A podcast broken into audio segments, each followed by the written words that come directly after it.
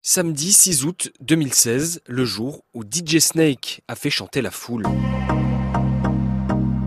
La France vit cette année-là un été parcouru d'anxiété. Les festivals sont sous tension.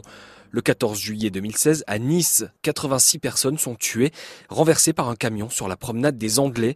Le terrorisme a encore frappé et les conditions de sécurité sont renforcées partout.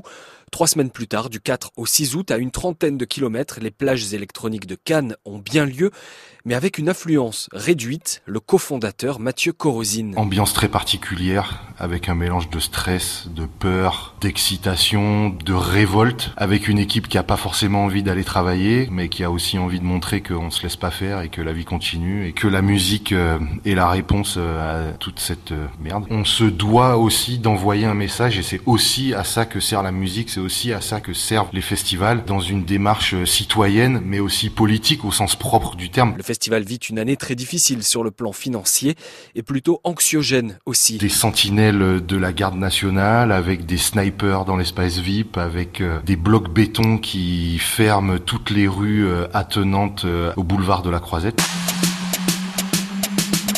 Samedi donc, dernier soir, pour la clôture, le festival a cassé sa tirelire pour accueillir le français DJ Snake phénomène mondial des derniers mois. Et donc on a Snake qui arrive sur scène et qui sent ce truc euh, un peu impalpable, irrationnel. À la fin de son set, pour la première fois de sa carrière, il conclut avec un morceau incongru dans ce contexte.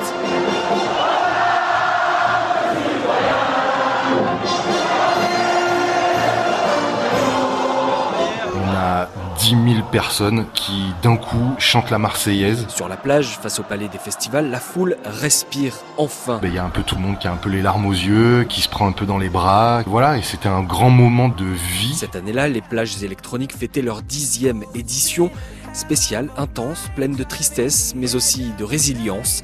La force d'un festival pour unir une foule, un peuple face à l'indicible. Don't you give up, nah, nah, nah.